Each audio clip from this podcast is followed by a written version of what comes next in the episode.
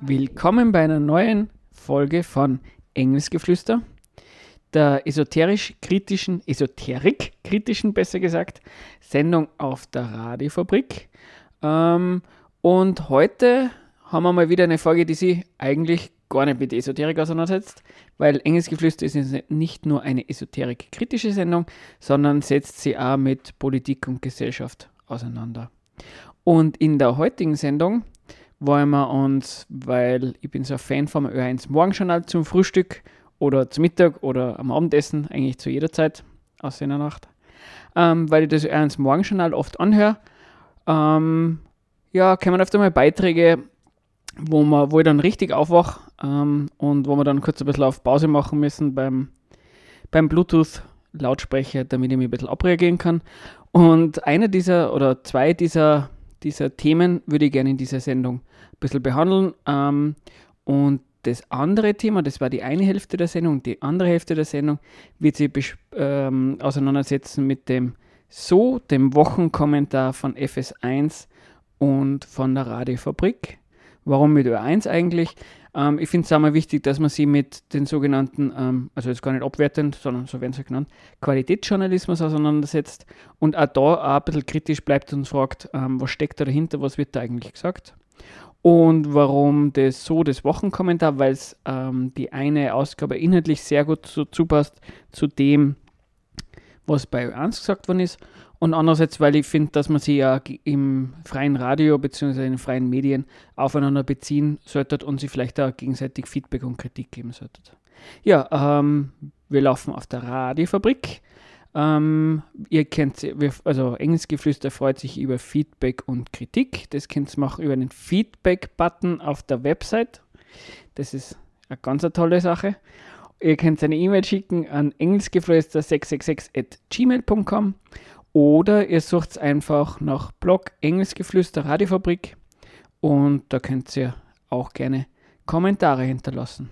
Ja, und das war's im ersten schon mal. Jetzt machen wir Musik und dann steigen wir gleich mal ein in die Themen.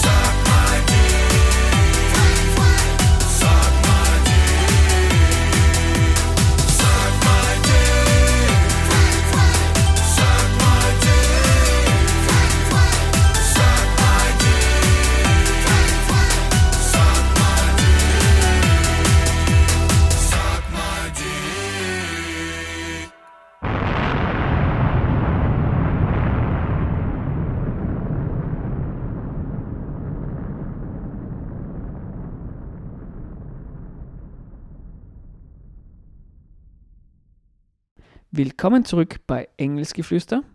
Ja, wie versprochen, wollen wir uns heute mit zwei Ö1-Journalen auseinandersetzen. Also Morgenjournale, zwei Beiträge davon. Und das erste, was wir uns anschauen wollen, ist das Morgenjournal vom 13.11.2020, also das Morgenjournal um 7. Immer das um 7, weil das um 7 ist eine halbe Stunde, das um 8 ist da irgendwie wesentlich kürzer. Also, aber keine Sorge, ähm, meistens hören wir sonst nach und nicht gleichzeitig an.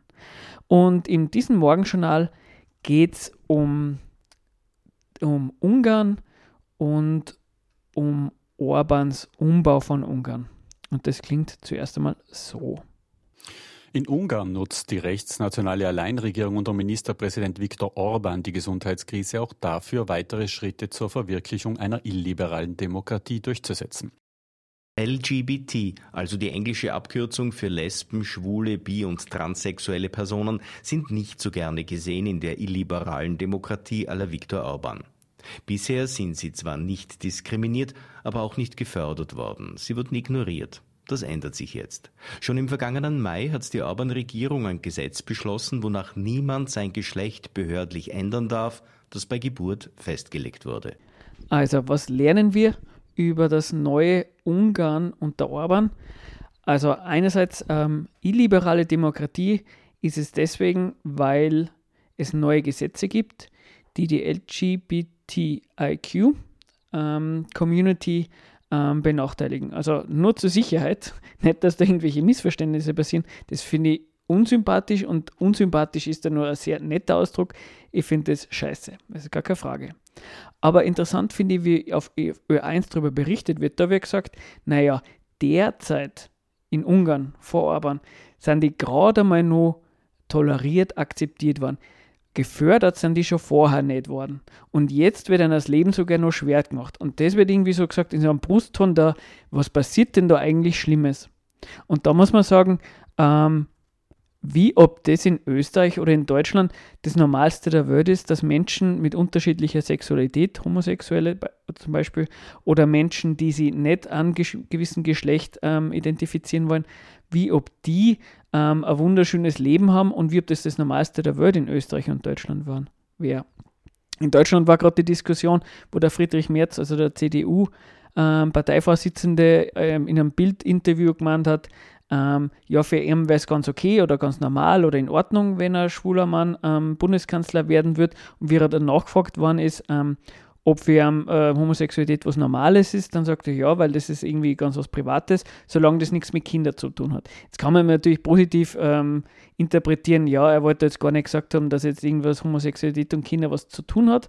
Ähm, Punkt ist aber, ähm, dass er überhaupt das gefragt worden ist, ähm, ob er was dagegen haben könnte, dass ein schwuler Mann Kanzler wird, beziehungsweise dass das halt in Deutschland so ein riesiges Thema ist, ähm, sagt schon einiges darüber, wie normal Homosexualität im, im Alltag ist. Und da kann man genauso gut nach Österreich schauen. Also da hat es ja das Café Brückel in Wien gegeben und da hat er einiges an Shitstorm braucht, ähm, bis das, weil da war das eine Café und da, glaube ich, ist ein homosexuelles Pärchen ähm, rausgeschmissen worden, weil sie sich geküsst haben. Ähm, und da hat es halt einiges an Aufstand gegeben, bis das irgendwie in die Medien unterwegs war. Aber da merkt man, hoppla, ähm, auch da ist das nicht irgendwie im Alltag angekommen, beziehungsweise ganz normal. Und ich glaube, dass man, wenn man als, als schwules, besonders wahrscheinlich männliches, aber wahrscheinlich als weibliches äh, Pärchen ähm, Hände heute durch die Straßen geht, dann kann einem schon leicht passieren, dass man da blöde Kommentare abkriegt. Und ja, über die rechtliche Situation ähm, in Österreich ist es auch so, ähm, es ist jetzt da nicht ewig lang her, also schon eine Zeit lang, aber auch nicht ewig lang her, dass jetzt ähm, ähm, sexueller Verkehr unter gleichgeschlechtlichen Partnern erlaubt war. Also, ähm, und da ist die Frage, ähm, war das da Österreich laut Ö1 äh, illiberale Demokratie? Na, da würden Sie wahrscheinlich sagen, es war eine, äh, äh, es war früher und dadurch gesellschaftlich ein bisschen konservativer. Also, um das Ganze ein bisschen in ein ähm, in, ein Gefühl dazu zu kriegen, also dieses, ähm, dass in Österreich man sein Geschlecht gesetzlich ändern kann, ähm, das geht erst seit 1983. Also ja. In der Verfassung soll künftig klar definiert sein, dass eine Mutter eine Frau ist und ein Vater ein Mann. Damit ist klar bestimmt, wer in Ungarn Kinder adoptieren darf, nämlich nur verschiedengeschlechtliche Paare. Gleichgeschlechtlichen Paaren ist es somit de facto verboten, Kinder zu adoptieren. Auch hier wird wieder ähm, ganz ähm, entsetzt darüber berichtet, wie es in Ungarn zugeht, nämlich dass der Gesetz gibt, wo definiert wird, dass der Vater ein Mann und eine, die Mutter eine Frau ist. Also äh, auch da wieder nicht falsch verstehen. Ich bin voll dafür, dass das Geschlecht überhaupt keine Rolle spielt. Darüber, ähm, ob man Kinder adoptieren kann und da gar nicht, äh, vollkommen egal ist, ob das hetero- oder homosexuelle Pärchen sind oder Alleinerziehende. Aber es geht darum, in was für einen Ton und das gebraucht wird, beziehungsweise was es impliziert, weil es wird auch da wieder erwähnt, Ungarn die illiberale Demokratie. Wie war denn das in Österreich eigentlich? Ähm, in Österreich können ähm, homosexuelle Pärchen seit dem 1. Januar 2016 Kinder adoptieren. Das ist jetzt genau, genau, ist relativ, aber gerade mal ein paar Jahre her, also vier Jahre oder so. War vor dem Zeitpunkt Österreich laut ÖANS eine illiberale Demokratie. Und umgekehrt, ähm, wie ist denn das mit ähm, äh, Eltern sind definiert als Vater und Mutter. Jetzt einmal, jetzt erst einmal, was wissen, wenn man auf der Straße geht und irgendwelche Leute fragt. Also die allermeisten würden wahrscheinlich sagen, ja genau, so natürlich wie denn sonst. Dann gibt es wahrscheinlich einige ähm, Wähler, Wählerinnen von ÖVP und FPÖ, die sagen würden, ich weiß nicht, ob das so ist, aber ich kann mir vorstellen, dass es anders ist, aber es sollte wieder zurückgeändert werden, weil Eltern dürfen nur ähm, Mutter und Vater sein. Genau, und wie ist es jetzt? Also man merkt, ähm, in Österreich ist es überhaupt nicht so, als wäre da irgendwie, als würde man durch die Straßen gehen und dann alle Menschen würden dann sagen, na klar, ähm, das kann alles Mögliche sein. Eltern können Väter, Mutter, Mutter, Mutter, Väter, Väter oder vielleicht ein Menschen mit nicht eindeutigen Geschlechter oder Eltern mit eindeutigen Geschlechter. Es ist natürlich laut Ö1 ähm, ein Zeichen von illiberaler Demokratie. Und wir haben uns noch ein bisschen angetan, ein bisschen im allgemeinen bürgerlichen Gesetzbuch nachzuschauen, wo jetzt die Definition von Eltern ähm, beschrieben ist. Und es war ein bisschen schwierig herauszufinden, vielleicht kann uns sonst wer korrigieren, ähm, wenn wir das falsch interpretiert haben. Aber wir haben den Paragraph 144 gefunden im allgemeinen bürgerlichen Gesetzbuch. Und da steht seit 2015 ein Paragraph drin, ähm, dass wenn, wenn, ähm, wenn zwei Frauen ähm, die Eltern sind, welcher dieser Frauen dann rechtlich die Rolle des Mannes einnimmt. Also in anderen gesetzlichen ähm, Situationen. Also soll heißen, unsere Vermutung wäre jetzt vor 2015 war eben das auch in Österreich nicht so, dass es irgendwie ähm, ähm, den Gedanken gegeben hätte, rechtlich zumindest, ähm, dass Eltern was anderes sagen könnten als äh, Mutter und der Vater. Auch eine Wahlrechtsreform ist in Planung. Offiziell soll sie so gestaltet sein, dass eine Kandidatur von Spaßparteien samt ihrer Förderung mit Steuergeld weitgehend verhindert wird. Soweit, so gut. Doch sieht man sich den Entwurf dieser Wahlrechtsreform genauer an, so wird deutlich, dass auch bereits existierende Oppositionsparteien gewisse Nachteile in Kauf nehmen müssen. Also der Orban will nicht nur gesellschaftlich illiberaler, illiberaler, illiberaler bzw. konservativer werden, sondern er will ja am Wahlrecht was drehen. Also wie ja schon gesagt worden ist, kleine Parteien soll das Leben schwerer gemacht werden, sogar existierenden laut dem Bericht. Und auch das wird so gebrandmarkt, als wenn das kein Zeichen von illiberaler Demokratie ist, was dann? Und das ist ganz interessant, weil ähm, auf EU-Ebene gibt es solche, unter Anführungszeichen, Spaßparteien, wobei ähm, die Partei, also diese Satirepartei aus dem Umfeld, Umfeld von dem Satiremagazin Titanic, die bezeichnet sich ja selbst als Spaßpartei und die gibt es auf EU-Ebene und ähm, da gibt es Bestrebungen, dass es ähm, neue gesetzliche Regelungen gibt, damit die nimmer ähm, einen Sitz bekommen im EU-Parlament. Ist, es, ist die EU dadurch auch illiberale, äh, illiberales Konstrukt? Übrigens gibt es ja in Österreich und in Deutschland solche ähm, gesetzlichen Maßnahmen, dass nicht jede Clanspartei in, in die Regierung kommt, also in, in den Nationalrat. In Österreich beispielsweise gibt es ja diese 4%-Regelung. Also es ist ja gar nicht so, als würde in Österreich ähm, jetzt einfach, nur weil man jetzt eine Partei macht und ein paar Stimmen kriegt, mal reinkommen. Also so ist es dann eben nicht. Was so unangenehm ist an dieser Berichterstattung vom Ö1 Morgenjournal ist, dass das ein, ein wahnsinnig nationalistischer Standpunkt ist.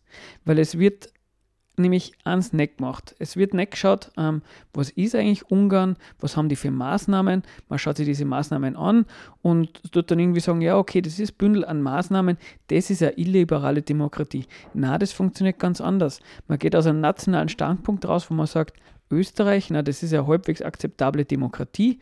Ungarn, das ist im Vorhinein schon vollkommen klar. Un Ungarn und der Orban, das ist der Feind, das ist ein Feindbild oder überlegt man sich, naja, wie, gut, wie kann man das brandmarken? Und illiberale Demokratie ist ein super Mittel, was zum Brandmarken, weil Demokratie ist eines der höchsten Güter, die man hat.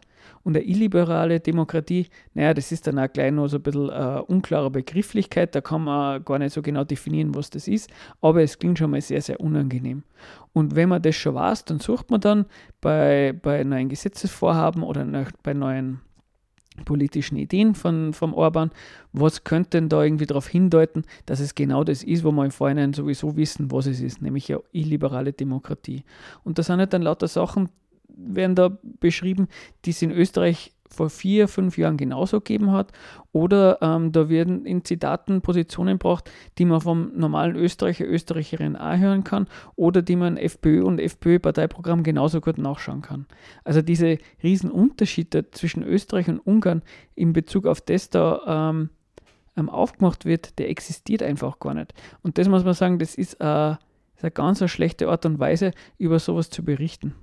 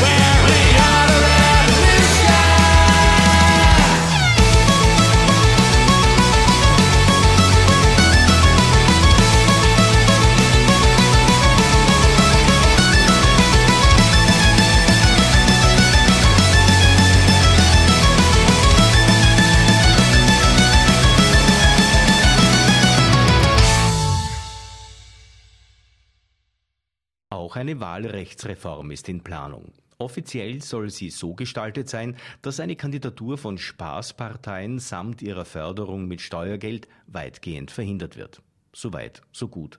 Doch sieht man sich den Entwurf dieser Wahlrechtsreform genauer an, so wird deutlich, dass auch bereits existierende Oppositionsparteien gewisse Nachteile in Kauf nehmen müssen. Willkommen zurück bei Engelsgeflüster.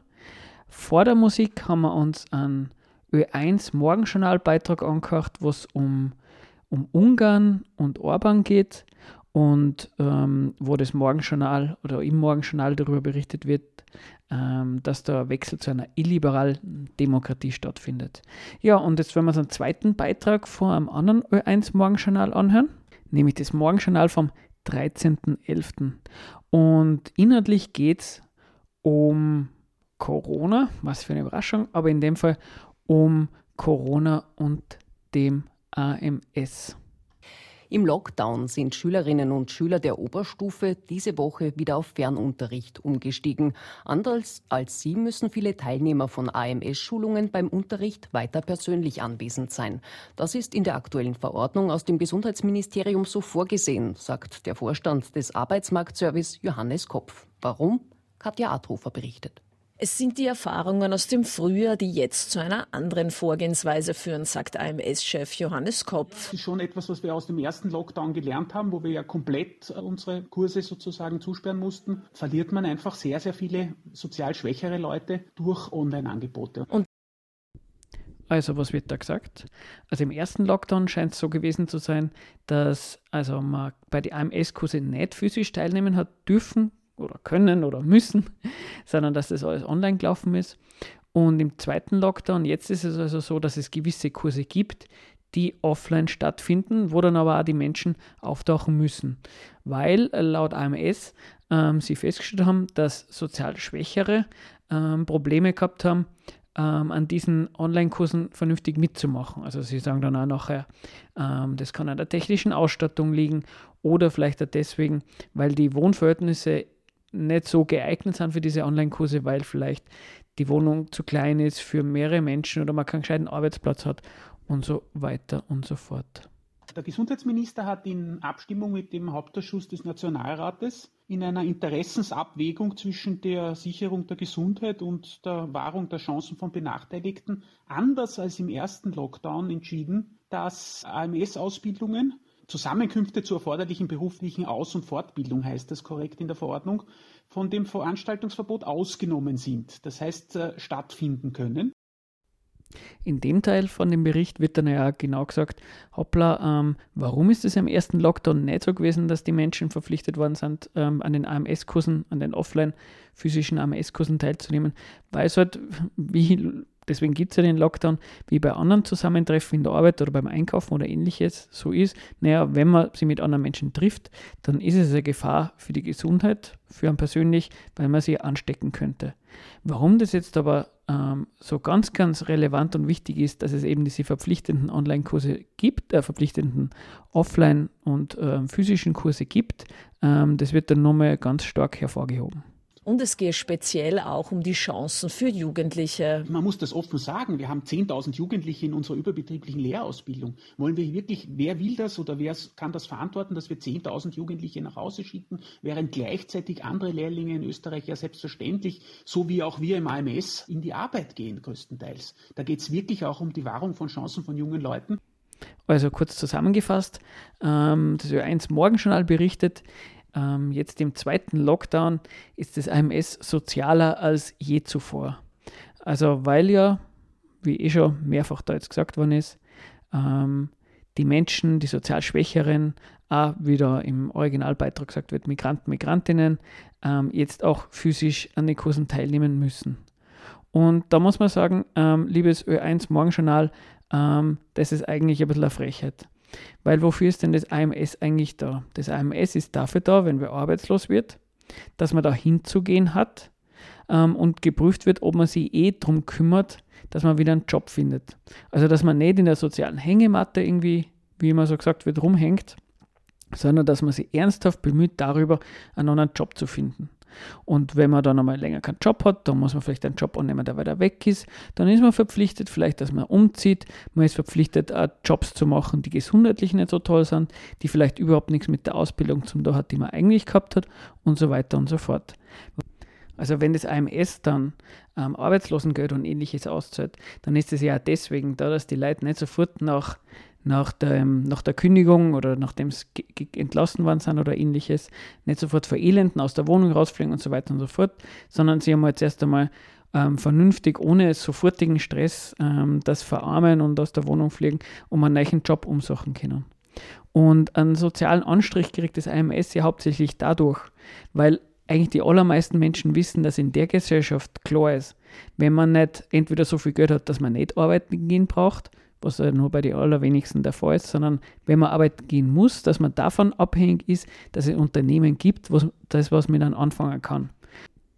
Und nachdem, diese, nachdem es ja Konkurrenz gibt um diese Arbeitsplätze, man kennt es ja, es bewirbt sich ja meistens nicht nur eine Person am Arbeitsplatz, ist es eben so, dass es dann doch einige, und diese Leute werden ja die sozial Schwache genannt, die sich dann doch ein bisschen schwer tun, dass sie einen Job finden. Und das ist ja interessant in einer Gesellschaft, wo es die ganze Zeit darum geht, dass diskutiert wird, komisch, ähm, es gibt zu viele Sachen, es werden zu viel produziert, es werden Sachen für die Halde produziert. Also an materiellen Reichtum scheint es ja nicht zu mangeln. Also es ist ja nicht so, dass man die ganze Zeit überlegt, wo kriegt man denn nicht genug Nahrung und Kleidung und Wohnungen dafür her, dass man die Leute verpflegt. Das ist nicht das Problem. Das Problem ist nur, dass die Leute kein Geld dafür haben. Und auf der anderen Seite geht es die ganze Zeit darum, gibt es denn überhaupt genug Arbeit für die Leute? Also es scheint ja gar nicht so zum sein, als müsste man jetzt irgendwie, jede, jeder müsste 80 halt Stunden die Woche arbeiten, damit man es irgendwie schafft, dass man sie, ähm, sie die Gesellschaft irgendwie erhält. Na, die Produktivität ist so hoch, dass man sich die ganze Zeit fragt, na, wie kann man denn das schaffen, dass man die Leute ihnen die Arbeit bringt. Nämlich auch äh, wichtig, nicht in die Arbeit bringt, damit sie was Sinnvolles produzieren für die Gesellschaft, sondern dass sie einen Profit machen fürs Unternehmen. Und da kommt das AMS ins Spiel. Ja, dieses AMS kann sich jetzt als wahnsinnig sozial und toll darstellen in dieser Corona-Krise, weil sie ähm, auch in Zeiten von Corona den Menschen, die sich schwer daran, einen Arbeitsplatz zu finden, sozial unterstützt, nämlich indem sie sie verpflichtet, dass sie ihr eigenes, ähm, ihre eigene Gesundheit dafür riskieren, dass sie zu diesen verpflichtenden ähm, AMS-Kursen hingehen. Und auch da wieder, ähm, da merkt man, was das für Härte ist, diese Gesellschaft. Weil diese Gesellschaft jetzt rein materiell kann sie ohne Probleme leisten, zum sagen, hoppala, ja, dann lasst man halt einmal die, die Lehrlinge, die jetzt keinen Lehrlingsplatz haben, einmal ein halbes, dreiviertel Jahr lang die, die Ausbildung passieren oder was anderes machen lassen. Oder Menschen, die jetzt keinen Job finden, einfach einmal eben daheim und man schickt halt nur die Leute arbeiten, die ganz relevant sind für das Überleben dieser Gesellschaft. Sei es halt dann irgendwie Nahrungsmittelproduktion, Supermärkte, ärztliches Personal und anderes. Aber na, es wird das Thema Chancengleichheit braucht. Und da, das sagt ja ganz was Ehrliches über die Gesellschaft aus. Es geht nämlich überhaupt nicht darum, ob man Leute sinnvollerweise brauchen kann oder nicht, sondern für die Leute ist es sozial, also es ist, ist in dieser Gesellschaft leider so, dass es sozial relevant ist, dass die Leute ähm, eben zum Beispiel jetzt bei, der, bei den Lehrlingen ähm, nicht einen Bildungsrückstand kriegen von einem halben Jahr gegenüber die anderen, weil dann sind sie eben in der, äh, in der, in der Konkurrenz um die Arbeitsplätze benachteiligt. Und das sagt, das ist schon eine harte Gesellschaft, wo sowas ist. Und da muss man sich überlegen, okay, ähm, bei dem Produktivitätsstand, den diese Gesellschaft hat, ist denn das eigentlich rational und sehr vernünftig? Oder ist es nicht eigentlich so, dass das eine Gesellschaft ist, die nur ähm, einen sehr kleinen Teil ähm, dieser Bevölkerung wirklich was bringt, nämlich wie üblich diejenigen, die andere Leute für sich arbeiten lassen. Weil notwendig wäre es nicht, dass man immer 40 äh, Stunden arbeiten muss, obwohl eigentlich immer alles produktiver wird.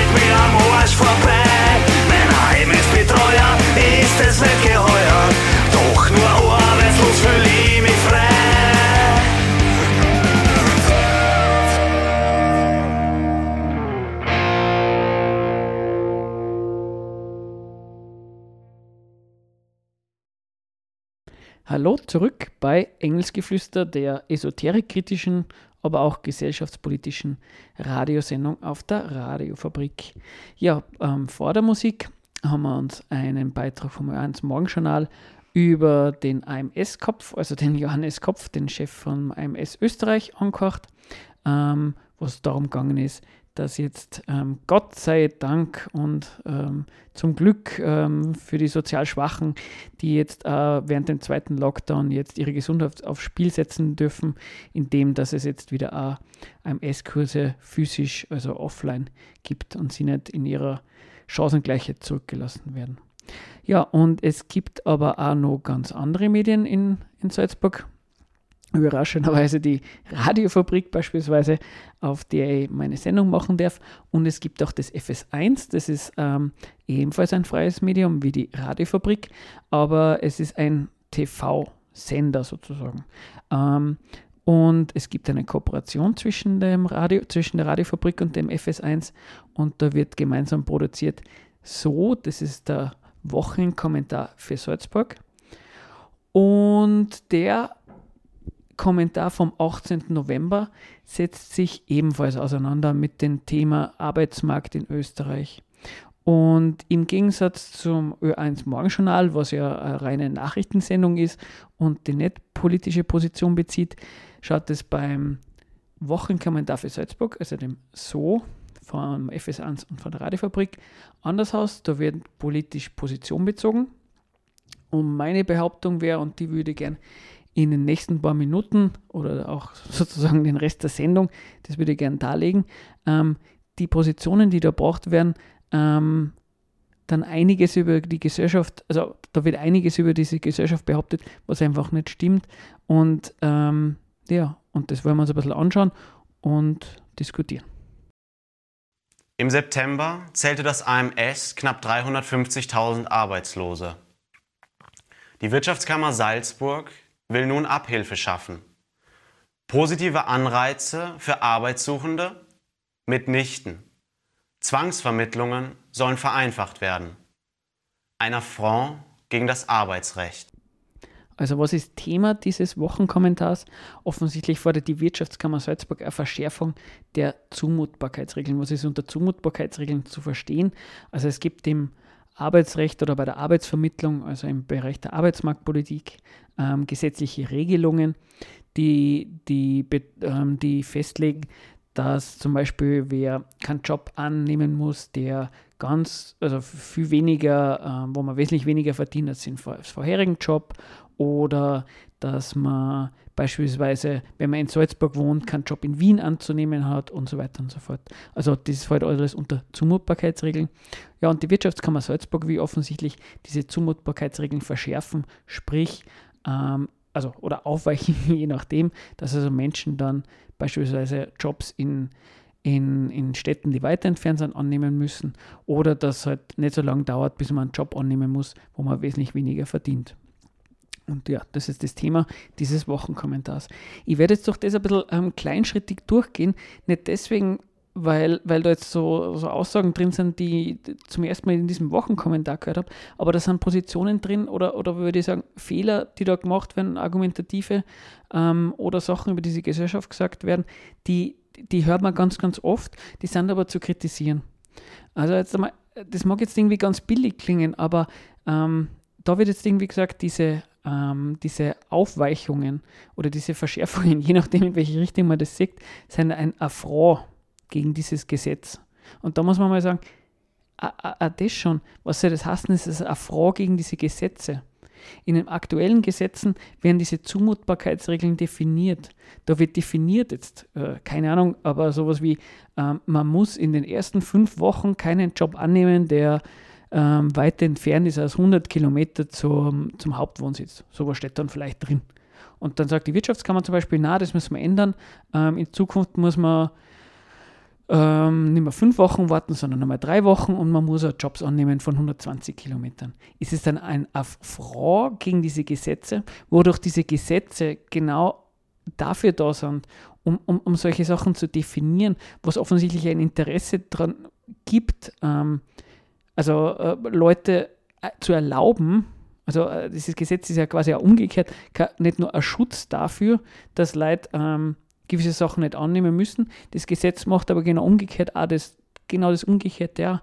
Wenn man nämlich zum Beispiel, wenn man jetzt, wenn das jetzt so wäre mit den 100 Kilometern in die fünf Wochen, wenn man zum Beispiel ähm, nach sechs Wochen keinen Job gefunden hat, dann muss man eben so einen Job annehmen, der 100 Kilometer entfernt ist. Oder umgekehrt, wenn, wenn ein Job anboten wird, der 95 Kilometer entfernt ist, dann hat man den anzunehmen. Und ist das jetzt ähm, ihm eine Phrase so irgendwie so, das geht gegen das, den Gedanken dieses Gesetzes. Sind da jetzt die, diese Verschärfungen äh, äh, ähm, ganz im, gegen den Sinne dieses Gesetzes? Nein, es ist äh, von der Wirtschaftskammer der Versuch, ähm, das Gesetz in eine andere Richtung zu schieben.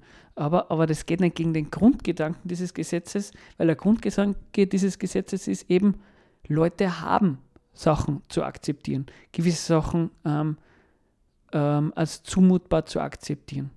Und ja, das so, so da zum Stören ist eigentlich, äh, sagt eigentlich ganz was anderes aus, nämlich da geht man mit der eigenen moralischen Empörung rein und sagt, sowas hat eigentlich nicht sein zu dürfen.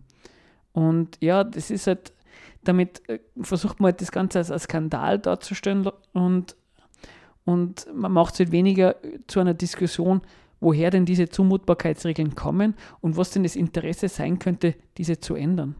Die Wirtschaft muss dem Menschen dienen, nicht umgekehrt. Das der Grundgedanke des Sozialstaats. Die Wirtschaft muss dem Menschen dienen, nicht umgekehrt. Das der Grundgedanke des Sozialstaats. Formuliert von Ludwig Erhard, ehemaliger deutscher Kanzler. Ja, an diesen ungefähr 15 Sekunden ähm, sind mir dann schon noch zwei Sachen eingefallen, die ich für wichtig und relevant finde zu besprechen.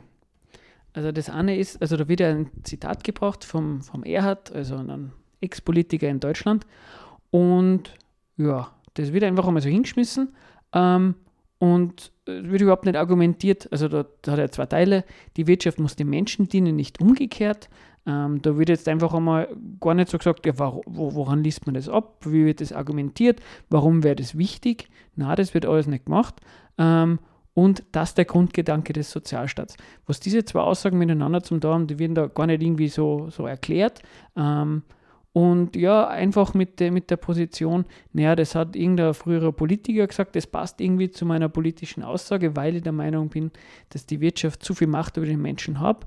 Also beziehe mich auf so, auf so eine Person, ähm, wo, da, wo ja, also Ludwig Erhard ist ja, glaube ich, angesehener Politiker aus Deutschland, wenn man sich auf den bezieht, ähm, kann dann keiner vorwerfen, dass man irgendwie, irgendwie bös, linksextrem, was der Geier was ist. Das ist einmal das eine. Also so, ähm, mit Zitaten einfach seine eigene Position untermauern, finde ich eher nicht so günstig. Das muss man schon mal sagen, was ist eigentlich der Gedanke, der dahinter steckt? Das kann man sich das nochmal genau anschauen. Was wird gesagt? Die Wirtschaft muss dem Menschen dienen, nicht umgekehrt. Und dann geht es weiter. Das ist der Grundgedanke des Sozialstaats.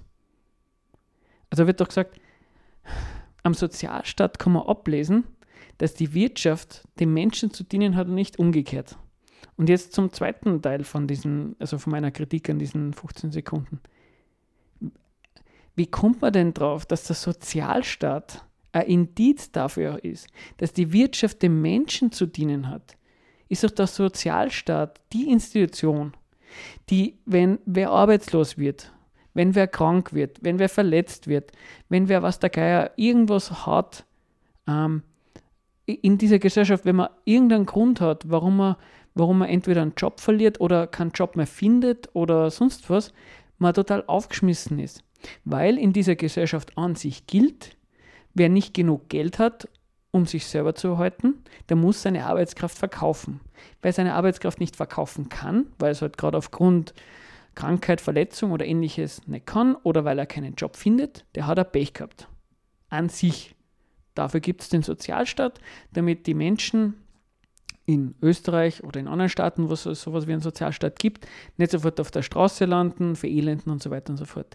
Ist also der Sozialstaat doch ein Indiz dafür, wenn, wenn der Sozialstaat schon was ist, ein Indiz dafür, dass die Wirtschaft offensichtlich sie überhaupt kein Deutsch schert über diese Menschen, die in dem tätig sind, weil sonst bräuchte es den ja nicht. Wenn die Wirtschaft den Menschen dienen würde, dann würde wer krank werden, dann tut er nicht arbeiten. Und wenn man gesund ist, dann geht man wieder arbeiten.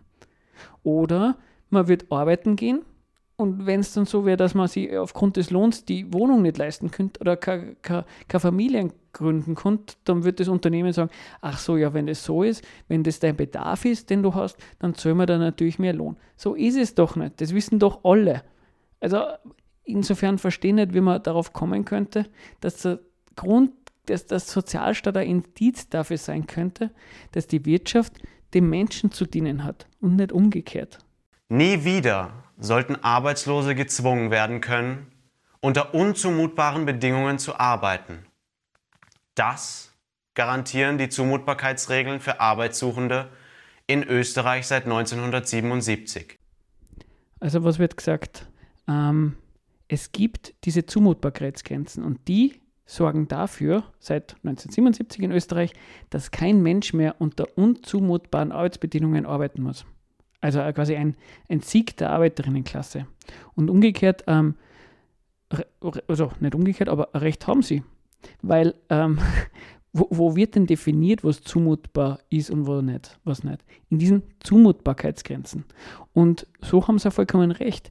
Nie wieder, solange es Zumutbarkeitsregeln Zumut, Zumutbarkeitsgrenzen in Österreich gibt, solange es Gesetze dafür gibt, nie wieder werden Menschen unter unzumutbaren Bedingungen arbeiten müssen, weil in diesen Gesetzen definiert ist, was zumutbare und unzumutbare Bedingungen sind.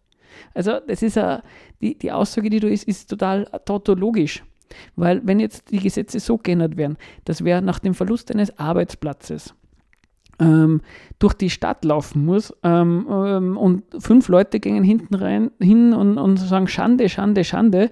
Und wenn man dann nicht in zwei Tagen einen Job gefunden hat, dann wird man den Pranger gestellt und das ist in dem Gesetz steht drin, ähm, ja, das ist zumutbar. Ja, dann gilt das, was jetzt da gerade formuliert worden ist, nie wieder müssen in Österreich Menschen unter unzumutbaren Bedingungen arbeiten. Ja, weil die Definition von zumutbar eben in dem Gesetz steht. Das mag jetzt ein bisschen pingelig sein oder kleinlich oder sowas. Aber wenn es schon in dem das ist, klingt ein bisschen böse, aber es wird in dem Brustton der Überzeugung gesagt, dass sowas in Österreich nicht mehr passieren darf. Und das Einzige, was da gemacht wird, ist, es wird ein Bezug auf ein Gesetz gemacht, wo einerseits eben genau definiert wird, was zumutbar ist und was nicht, und andererseits eben genau alle möglichen und auch einfach klar gesagt wird auch in dem Gesetz, alles bis dahin ist zumutbar. Sprich Jobs, die so gerade ein bisschen nur über der Zumutbarkeitsgrenze sind, eigentlich schon fast nicht zum Aushalten wären vielleicht, sind gesetzlich erlaubt. Da darf so umgegangen werden. Und äh, so ein bisschen eine Kritik dazu. Offensichtlich bezieht man sich lieber auf ein Gesetz, als dass man sagt, ja komisch, dass in Österreich Leute Jobs machen müssen, die einer nicht taugen, die unangenehm sind, die es vielleicht lieber nicht machen würden. Das scheint kein Grund zum sowas zu kritisieren. Und es scheint auch kein Grund, und was an, zumindest bis dahin noch nicht relevant zu sein scheint, ist die Frage, warum denn überhaupt das so ist. Warum es denn diese Gesetze gibt und warum es denn offensichtlich Arbeitsplätze gibt oder eine Arbeitsmarktpolitik, wo sowas notwendig ist, wo sowas wie Unzumutbarkeit eine Rolle spielt. Es bestünde bei vielen kein wirkliches Interesse an einem Job. Blanker Hohn für Zehntausende aktiv Arbeitssuchende. Was soll da gesagt werden in dem Abschnitt ähm, dieses Wochenkommentars? Offensichtlich ähm, geht da ja der Mensch von der Wirtschaftskammer davon aus, ähm, dass es einige Leute gibt, die ähm, gar nicht so richtig Interesse nach einem Job haben, gar nicht so wirklich schauen, vielleicht ähm, bei, woltig, bei wolchen Bewerbungen gar nicht so motiviert was hinschreiben, vielleicht ganz froh sein, wenn es manche Jobs nicht kriegen. Und da sagen ähm, der, der so, der Wochenkommentar, sagt er, ähm, das ist ein blanker Hohn äh, für all diejenigen Aktiven, die einen Job suchen. Und das finde ich auch ganz interessant, weil ähm, da, da, es wird nämlich nicht gesagt, naja, dass es irgendwie klar ist, dass es Leute gibt, die sagen, naja, bevor ich einen Job nehme, wo ich auch nicht mehr Geld kriege oder nicht viel mehr Geld kriege wie bei der Arbeitslose, immer dafür vom Chef schlecht behandeln muss, vielleicht meine Gesundheit geschädigt wird, vielleicht jetzt sogar während Corona, ähm, wo ich vielleicht nebenbei ein bisschen ähm, arbeiten kann und dann mehr Geld verdienen, wo ich dann vielleicht äh, mehr Zeit mit der Familie bringen kann, wenn ich nicht ähm, 40 Stunden plus in der Woche arbeiten muss. Ähm, das, das finde ich für lauter äh, relevante, nachvollziehbare Gründe, dass man vielleicht nicht einen Haxen ausreißt, dass man sofort einen Job findet. Klammer auf, die meistens machen es, und müssen es auch machen, weil sie ja sonst auch nicht über die Runden kommen. Aber vielleicht gibt es ja Leute, die das nicht tun. Ähm, das scheint aber offensichtlich ähm, ja, für, für die Leute vom Wochenkommentar ist es, ein, ist, es, ist es ein Hohn, wenn man Leute vorwirft, dass sie sich nicht um jeden Preis einen Job suchen wollen. Möglichkeiten, die Krise für notwendige wirtschaftliche Umstrukturierungen zu nutzen, werden ignoriert. Zwei Sachen zu dieser Aussage. Also, ähm, wenn man jetzt davon redet, dass es in der Krise jetzt irgendwelche Änderungen geben soll an der aktuellen Wirtschaftssituation. Da muss man sagen, die Wirtschaftskammer hat da einen konkreten Vorschlag gemacht. Jetzt kann man ja ruhig sagen, dass einem die nicht passt. Aber einfach zum Sagen, dass da keine, keine Änderungsvorschläge gebracht werden, ist einfach falsch. Und der zweite Punkt ist, da wird gesprochen von notwendigen Änderungen. Da wird irgendwie so, es ist so wie, es wird appelliert an die, an die Vernunft, dass man doch Änderungen, dass es sowas gäbe wie Änderungen, die im Interesse aller wären. Dass doch klar ist in dieser Wirtschaftsweise, dass es Sachen gibt, davon haben alle was. Das wäre nur grundvernünftig. Und das, was die anderen vorschlagen, ist logischerweise nicht im Interesse alles und sehr unvernünftig. In dem Fall sogar nicht einmal eine Änderung, sondern was der Geier, wie man das dann nennen würde.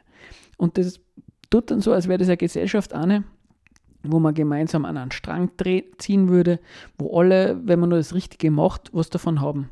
Und das Lustige ist, mit all den Beispielen, mit Sozialstaat, mit den Zumutbarkeitsregeln, mit dem Hinweis von der Wirtschaftskammer, dass diese Zumutbarkeitsregeln ähm, eine gewisse Dynamik verhindern am Arbeitsmarkt. All da sind lauter Zitate, Hinweise, Indizien dafür, dass in der Gesellschaft vielleicht dann doch unterschiedliche Interessen unterwegs sind. Und das ist ja offensichtlich, weil sonst wird die Wirtschaftskammer ja nicht, nicht solche Positionen bringen, wo die Menschen vom Wochenkommentar was dagegen haben. Da sind offensichtliche unterschiedliche Interessen unterwegs. Und nicht einfach nur ähm, die einen sagen was Dummes und die anderen sagen was Vernünftiges. Und bezüglich ähm, mehr Dynamik im Arbeitsmarkt und notwendige wirtschaftliche Veränderungen.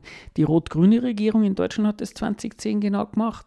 Also die, durch die Einführung von Hartz IV und das Zusammenlegen von Arbeitslosengeld und Sozialversicherung und ähnliches haben die genau was gemacht. Die haben dann einen ordentlichen Niedriglohnsektor geschaffen. Ja, und was ist denn in Deutschland passiert?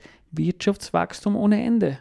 Komisch. War das dann eine, eine falsche Entscheidung oder ist es dann so, wenn es fürs Wirtschaftswachstum gut ist ist es dann vielleicht dann doch im Interesse aller?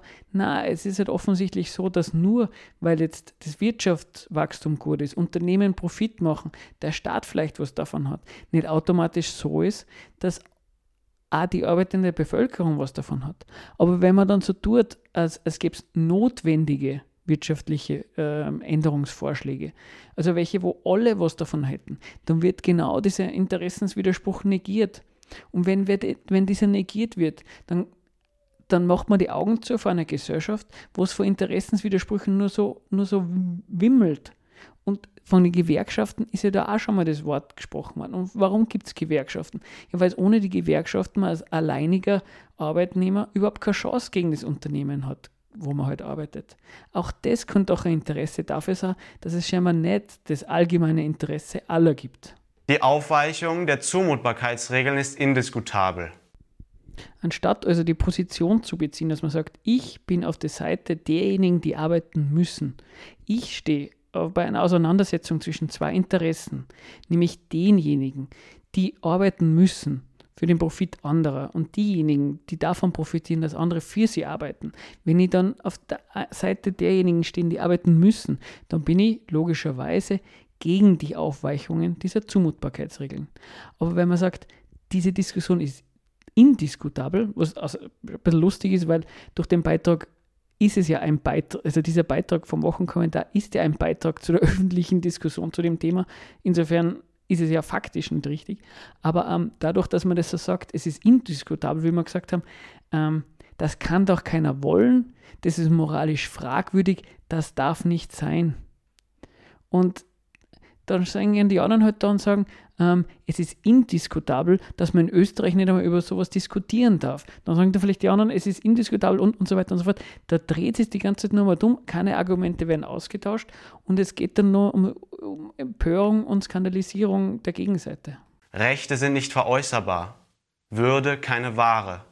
Auffällig ist an den beiden Sätzen, dass da äh, gesagt wird, etwas ist nicht oder etwas, genau. Wo, wobei man sagen muss, Gemeint ist es anders. Etwas soll nicht sein. Würde darf keine Ware sein, wollen sagen. Oder das andere ist, Rechte sind nicht veräußerbar. So irgendwie sowas heißen wie sollen nicht veräußerbar sein. Fangen wir mit dem, mit dem mit den Rechten an. Ähm, wer garantiert denn diese Rechte? Ja, das Recht ist in Gesetzesform gegossen. Und Sie haben recht, Rechte sind nicht veräußerbar. Mit dem kleinen Klammer auf, außer der Staat macht es anders durch eine Gesetzesänderung. Lustigerweise ist der Staat auch genau der, der, der sich offensichtlich mit seinen Interessen die Sachen in Gesetzesform kippt. Also könnte man sich einmal, das wäre vielleicht ein anderes Punkt sich anzuschauen, warum macht der Staat das? Was hat er für Interesse daran? Ist er ein netter Kerl, der, der uns schützen wird vor der bösen Wirtschaft? Steckt er mit der Wirtschaft in einer Decke? Was auch immer, das wäre ein Anlasspunkt, sich Fragen zu stellen. Aber nein, das soll es da nicht gehen. Und zum Thema Würde darf keine Ware sein. Aber erst einmal, dass man, ich bin mir gar nicht sicher, oder man müsste da mal erläutern, was ist denn eigentlich damit gemeint. Aber klar ist, es fällt in, in diese Reihe der Sachen ein, wie Wasser darf keine Ware sein, Bildung darf keine Ware sein und so weiter und so fort, wo man sich dann manchmal wirklich ein bisschen fragt, darf Kleidung eine Ware sein? Kleidung macht oft einmal Leute kaputt, weil es ungesund ist oder weil sie es Leute nicht leisten können oder sie werden ausgeschlossen aus gewissen gesellschaftlichen Kreisen, weil man sich keine gescheite Kleidung leisten kann. Darf Wohnung überhaupt eine Ware sein? Wohnung macht Leid kaputt. Lebensmittel überhaupt, ähm, darf das eine Ware sein? Gibt es so viel schlechte äh, Nahrung, gute Nahrung? Was darf in der Gesellschaft eigentlich Ware sein? Und, und das war auch da wieder der Punkt, warum ist es denn so, dass in dieser Gesellschaft fast alles eine Ware ist? Und was ist es denn an dieser Warenform, die doch eigentlich dieses Unangenehme ist in dieser Gesellschaft. Das waren die Fragen, die man sich da stellen muss, anstatt dass man mit einem etwas soll, dieses eigentlich sollte es besser anders sein. In dem Fall sogar nicht einmal besser anders, sondern soll so bleiben, wie es ist. Also sozusagen eh schon nur ein bisschen konservativer, ein bisschen verteidigender ausgelegt. Anstatt dass man sie sofort bei der ersten Änderung sagt, hoppla, das will ich nicht, das darf ich nicht, einen Schritt zurück machen und sich überlegen, warum, warum wird es überhaupt gefordert? Was sagt es über die Gesellschaft? Und sollte man da nicht vielleicht eine grundsätzlichere Kritik an dieser Gesellschaft haben, als einfach einmal diese Verhältnisse akzeptieren, so beschissen wie sie eh schon sind, und einfach nur Rückzugsgefecht zu führen, das nicht anders funktioniert als über moralische Empörung? Ja, vielleicht hat wer ein Feedback an der Kritik, die gebracht hat. Ähm, das nur mal, das ist jetzt kein keine Bösartigkeit gegen den Wochenkommentar. Nur ich habe es ganz angenehm gefunden, weil da einige ähm, recht knackige Aussagen waren, die man sonst auch oft hört und man kann sich an denen ganz gut abarbeiten. Außerdem finde ich ganz gut, wenn man sich im freien Medium auch ein bisschen aufeinander bezieht. Also ich würde mich freuen, wenn sich irgendwer auf meine Sendung bezieht, aber ich befürchte mal, dafür bin ich zu unwichtig und werde zu wenig gehört.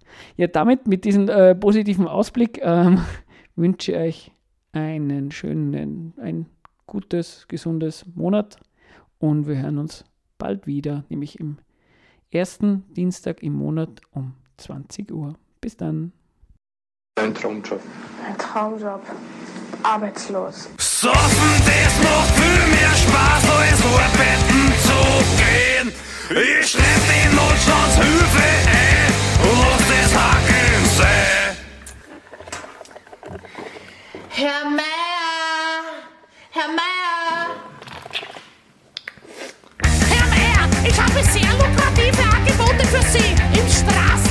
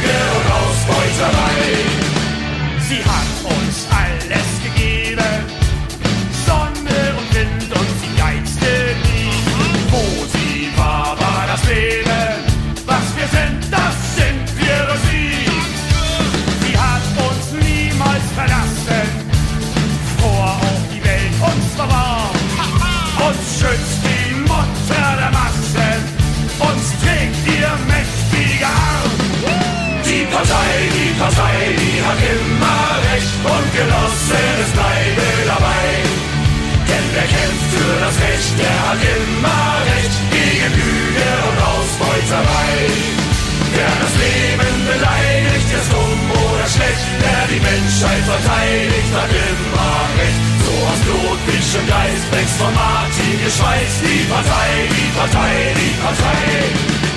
Sie hat uns niemals geschmeichelt.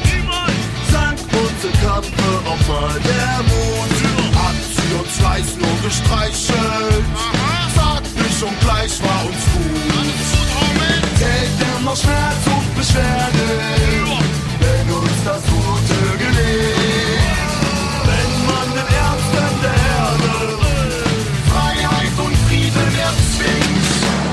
Partei, die Partei, die hat immer recht und Genossen, es bleibe dabei. Denn wer kämpft für das Recht, der hat immer recht gegen Lüge und Ausbeuterei.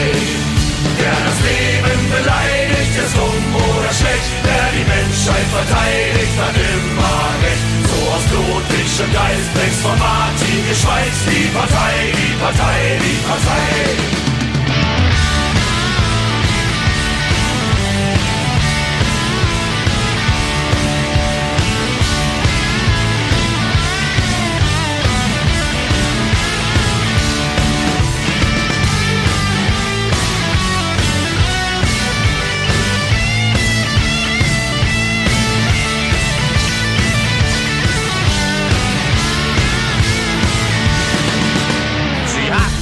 Alles gegeben. Ziegel zum Bau und den großen Plan. Die Sprache meistert das Leben. Vorwärts Genossen, packt an. Und hetzen Hyänen zum Kriege. Bricht euer Bau ihre Macht. Zimmert das Haus und die Wiege. Bauleute, seid auf der Wacht. Partei, die Partei, die hat immer Recht und Genosse, es bleibe dabei. Denn wer kämpft für das Recht, der hat immer Recht gegen Lüge und Ausbeuterei. Wer das Leben beleidigt, ist dumm oder schlecht. Wer die Menschheit verteidigt, hat immer Recht. So aus blutischem Geist wächst von Martin geschweißt die Partei, die Partei, die Partei. Und nochmal! Die Partei, die Partei, die hat immer Recht und Genosse, es bleibe dabei. Denn wer kämpft für das Recht, der hat immer Recht gegen Lüge und Ausbeuterei. Wer das Leben beleidigt, ist dumm schlecht. Wer die Menschheit verteidigt, hat immer Recht. So aus blutischem Geist wächst von Martin geschweißt die Partei, die Partei, die Partei. Die Partei, die Partei, die Partei! Die Partei, die Partei, die Partei! Die Partei, die Partei, die Partei! Die Partei, die Partei, die Partei!